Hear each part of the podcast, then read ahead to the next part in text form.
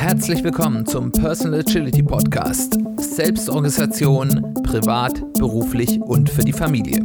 Ich bin Simon Kleiber.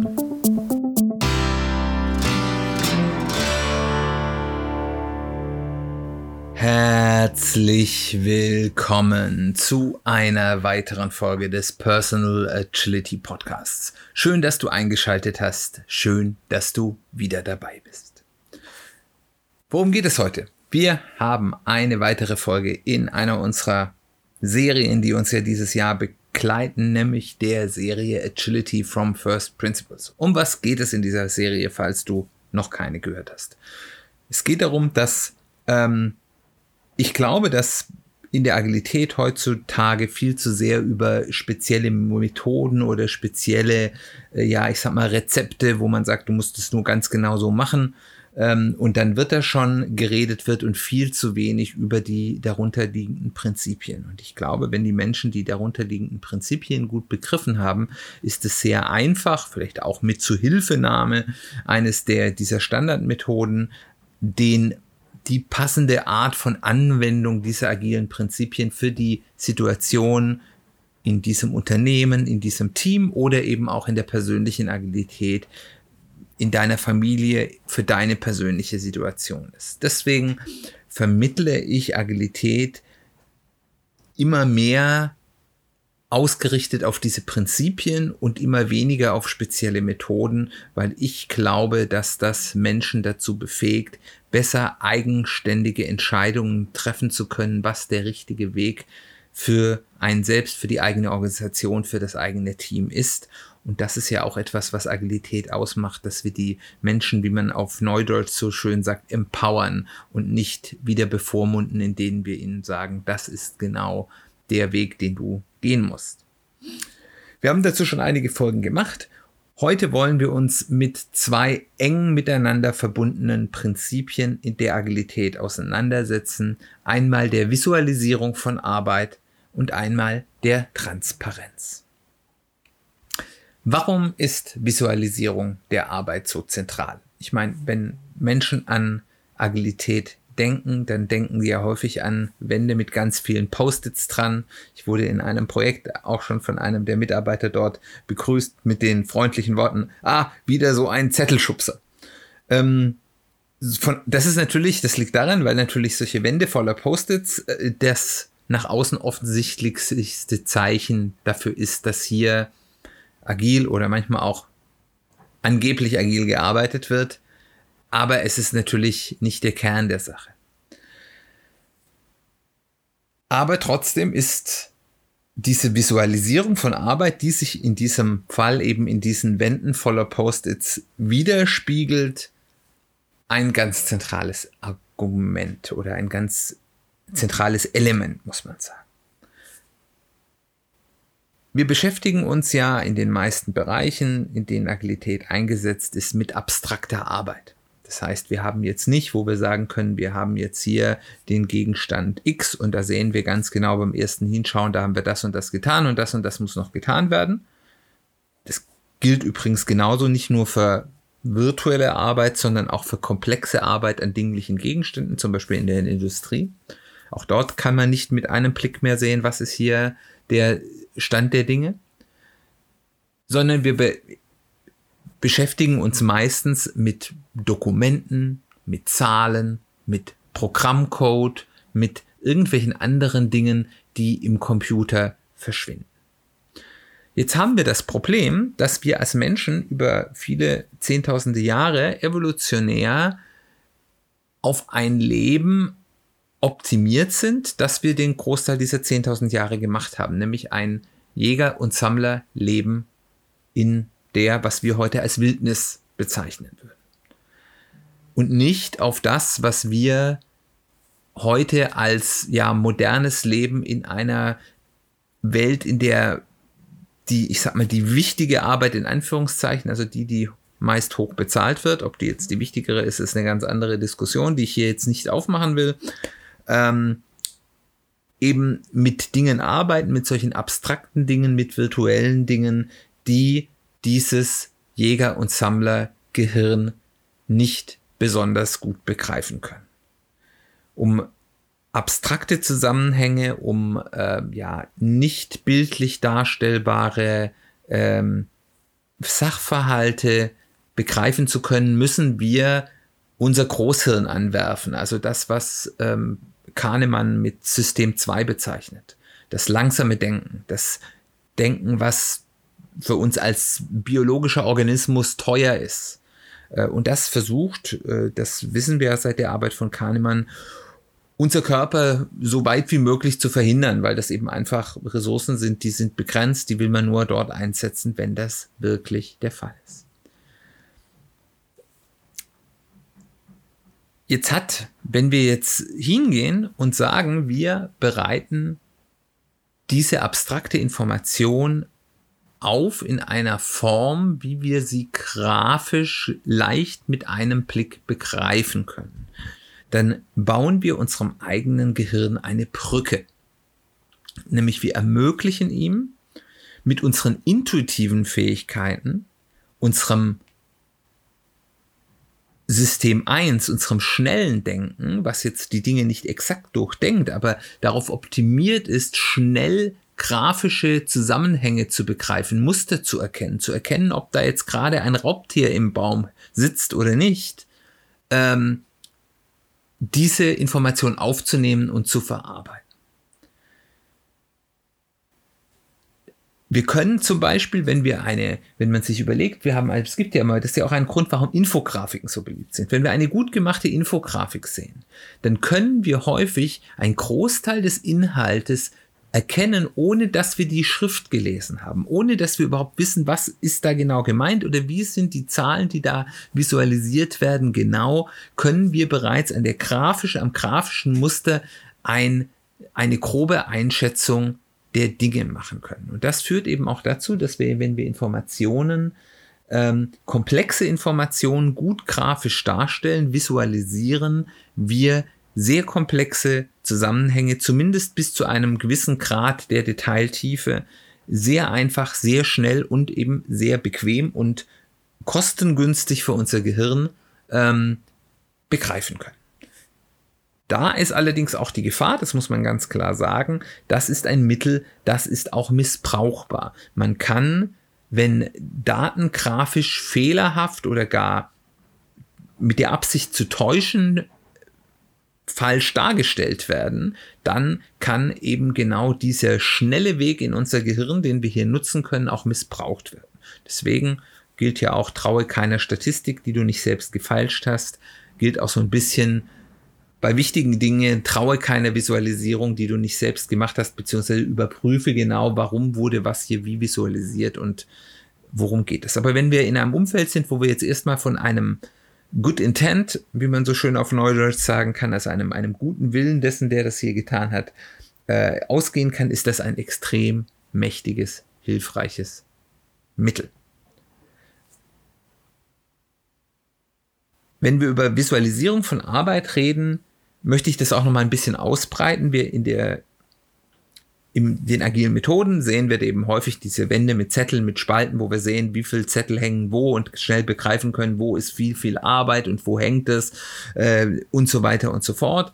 Das ist nicht die einzige Form von Visualisierung. Es gibt ganz viele Formen von Visualisierung. Es gibt zum Beispiel ja, im Arbeitsbereich gibt es so Dashboards, wo zum Beispiel finanzielle Metriken dargestellt werden, so dass ähm, Unternehmensleitungen ganz schnell mit einem Blick sehen können, wo stehen wir. Oder es gibt in der IT, wenn es um, um den Betrieb von, von Systemen geht oder auch in der Industrie im Betrieb von Systemen, Darstellungen, wo ich den Status ähm, von meinen Systemen in verschiedenen, mit verschiedenen Graphen und auch mit verschiedenen Farben und Ampelsystemen dargestellt bekomme. Und da weiß sofort jeder, da ist jeder gepolt. Ich habe in, in dem Bereich IT Operations einige Projekte gemacht. Wenn die Leute da dran vorbeilaufen, die müssen nur seitlich gucken, wenn die da sehen, da ist was rot auf diesem Bildschirm, dann reagieren die sofort, ohne nachdenken zu müssen. Und es gibt noch ganz viele andere Arten von Visualisierung, wie man Informationen visualisieren kann. Also dieses Prinzip ist nicht auf diese typischen Post-it-Wände, Kanban-Boards, die wir aus der Agilität kennen, begrenzt. Die sind natürlich eine gute Methode, aber das Feld ist viel weicher. Weiter. Wie hilft das genau? Grafisches Sichtbarmachen und Strukturieren von diesen Arbeitszuständen verdichten die Information, machen sie, wie gerade beschrieben, intuitiv begreifbar und ermöglichen uns eben diese Kraft der Mustererkennung, die eine der ganz großen Pfunde unsere, unseres Gehirns sind, mit dem wir wuchern können, ähm, die zu nutzen. Visualisierung von Arbeit, und das ist eine ganz wichtige Funktion in der Agilität davon, hilft uns, unangenehme Tatsachen unverdrängbar darzustellen.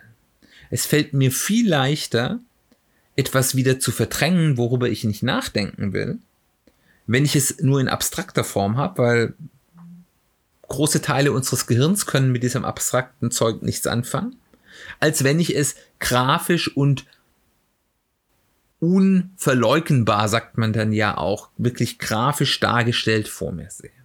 Und das hilft eben, Veränderungsprozesse einzuschießen. Und ganz große Teile der Agilität, das, was wir in Kanban machen, das wir mit Flight Levels machen, beruht genau darauf. Weil nicht die agilen Prozesse führen ja zur Veränderung, sondern die agilen Prozesse führen dazu, dass eben diese Probleme, die da sind und die auch schon vorher da waren, besser dargestellt werden, besser klar gemacht werden, den Menschen, die damit arbeiten, eben nicht verdrängbar aufzeigen und damit eben Änderungen anstoßen. Die Änderungen machen aber nach wie vor die Menschen. Wir erhöhen damit also quasi den Änderungsanreiz. Und damit verbessern wir kontinuierliche Verbesserung. Und das haben wir in der letzten Folge dieser Serie gehört, ist ja der wichtigste Motor der Agilität. Und da kommen wir auch schon gleich zum zweiten Prinzip, über das wir reden wollen. Ehrliche Visualisierung führt zu Transparenz. Wenn ich die Dinge, die in einer Organisation, und sei es jetzt ein ganzes Unternehmen, ein Team oder eben auch innerhalb einer Familie oder einfach auch mir gegenüber selbst in der persönlichen Agilität sichtbar darstelle, führt das zwangsweise zu Transparenz. Jeder ist schnell im Bilde, nichts wird versteckt und auch Dritte, die nicht direkt am Prozess beteiligt sind, können schnell begreifen, was so ungefähr passiert. Und das ist ein dickes Ding, weil ganz offen und klar darzustellen, was gut läuft, aber auch was schlecht läuft, das ist kulturell schwierig, weil man sich ja natürlich nach außen und auch sich selbst gegenüber in der persönlichen Agilität ja immer positiv darstellen will. Man will ja immer zeigen, ach, ich bin gut, ich bin toll. Hier, ich möchte nicht die negativen zeigen, ich möchte keine Schwäche zeigen. Ich möchte Stärke zeigen. So dieser Instagram-Effekt. Auf Instagram posten auch die meisten Leute nicht, wenn es ihnen schlecht geht, sondern da wird nur das shiny, plinky, schöne gezeigt. Und diese dauernde Sichtbarkeit regt Diskussionen an. Und auch hier wieder, sei es im Unternehmen, wo dann Leute unter Umständen vor so einer Visualisierung, vor so einem Board stehen bleiben, die sonst nichts miteinander zu tun haben und ins Gespräch kommen äh, und unter Umständen da gute Lösungen äh, machen.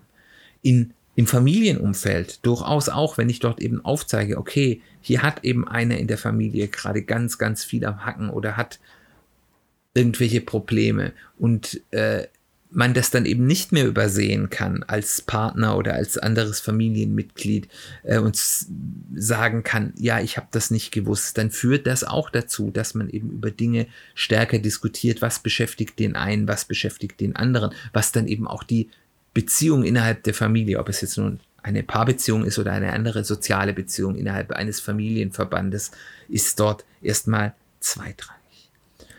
Und es verbessert eben auch das Verständnis der unterschiedlichen Bedürfnisse und Zustände in Bereichen oder Ebenen, in denen man eben gerade nicht ist. In Unternehmen gibt es diese, man nennt es den Iceberg of Ignorance, das ist so eine etwas vereinfachte Darstellung, die gerne durch soziale Medien geistert wo man sagt, hier auf der Arbeitsebene, da wissen die Leute noch ganz genau, was zu tun ist, haben 100% Wissen, bereits die Teamleiter haben dann nur noch 70% und wenn man das geht dann eben immer weiter, das Top-Management, das hat einfach eigentlich nur noch 3% Wissen von dem, was eigentlich in der Organisation stattfindet. Und ich wenn ich äh, Vorträge zur Business-Agilität gebe, gibt dem dann immer noch einen umgekehrten Iceberg of Ignorance hinzu, die, das, die Unternehmensführung, die weiß hoffentlich zu 100 Prozent, was denn das Ziel ist strategisch für das Unternehmen und je weiter ich im Unternehmen, je mehr ich mich Richtung Arbeitsebene bewege, umso weniger Wissen ist dorthin. Und mit solcher einer Transparenz durchs ganze Unternehmen kann ich eben dieses Unwissen über das, was die anderen tun, in beide Richtungen deutlich verbessern. Und das führt dazu, dass ich Änderungen auch viel schneller umsetzen kann. Was bedeuten diese beiden Prinzipien denn nun für die persönliche Agilität? Denn wir sind ja hier nicht in irgendeinem Agilitätspodcast, sondern im Personal Agility Podcast.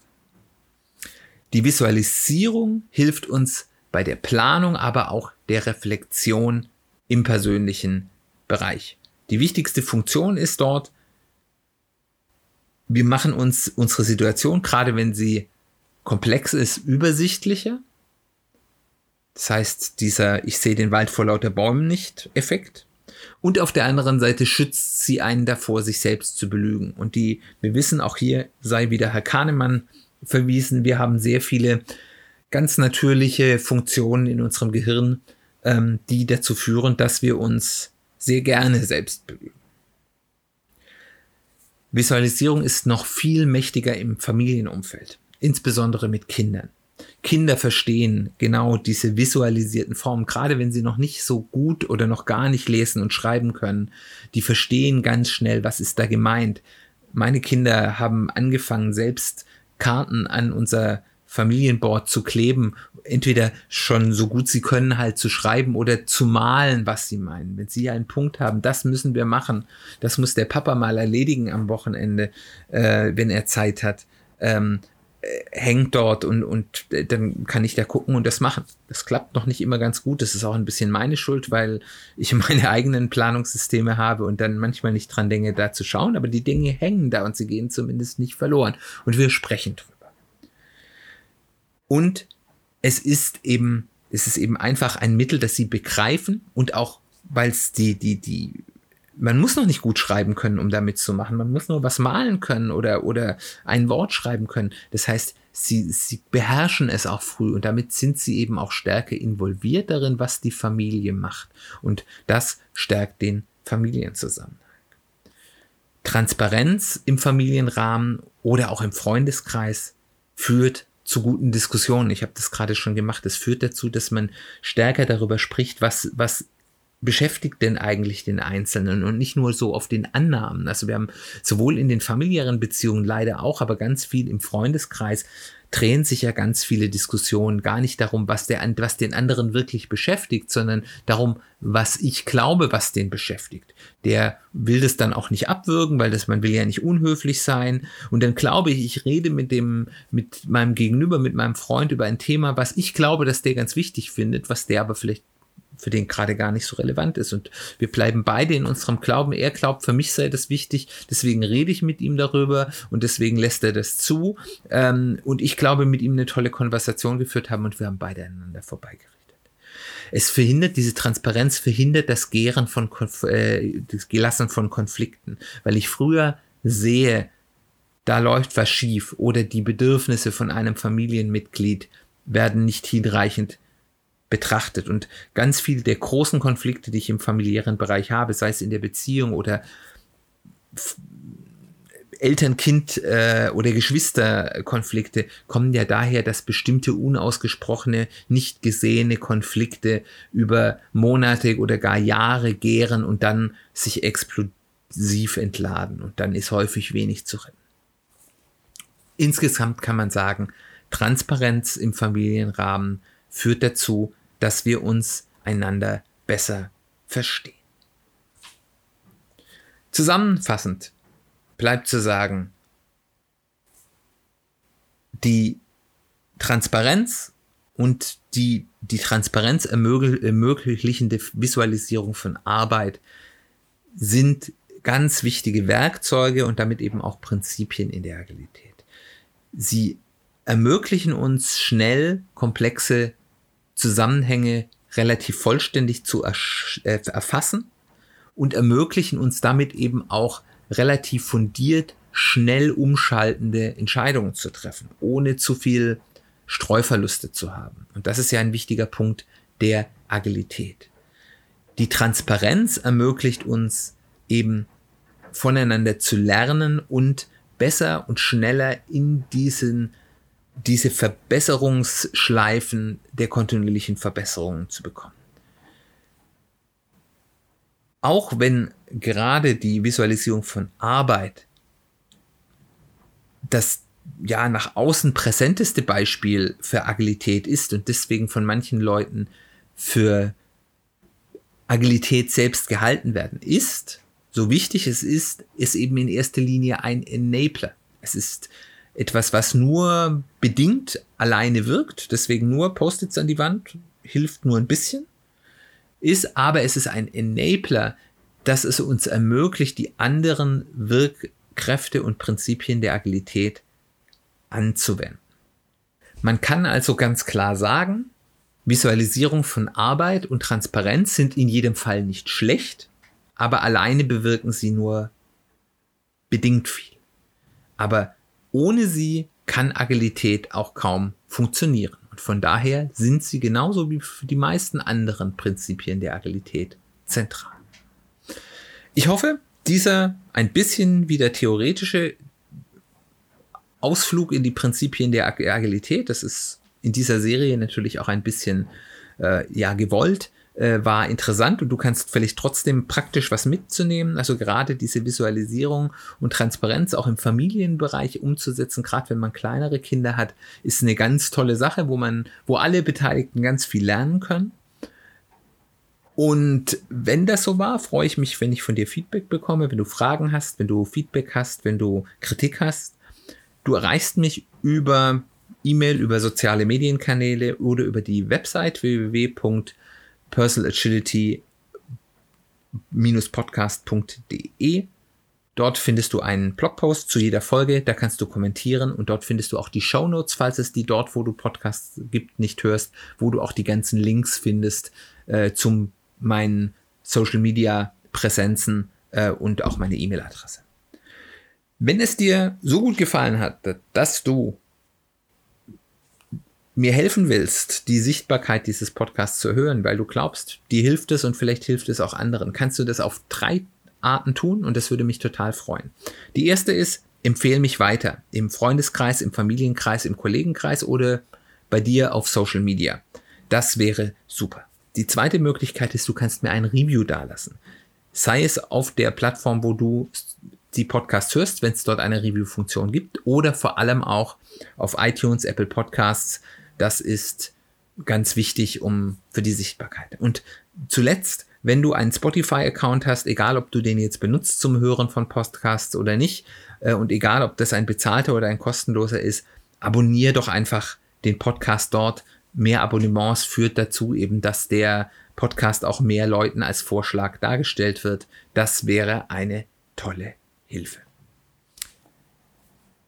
Dann bleibt mir nur noch, mich zu bedanken fürs Zuhören. Wie gesagt, ich hoffe, es war eine interessante Folge für dich.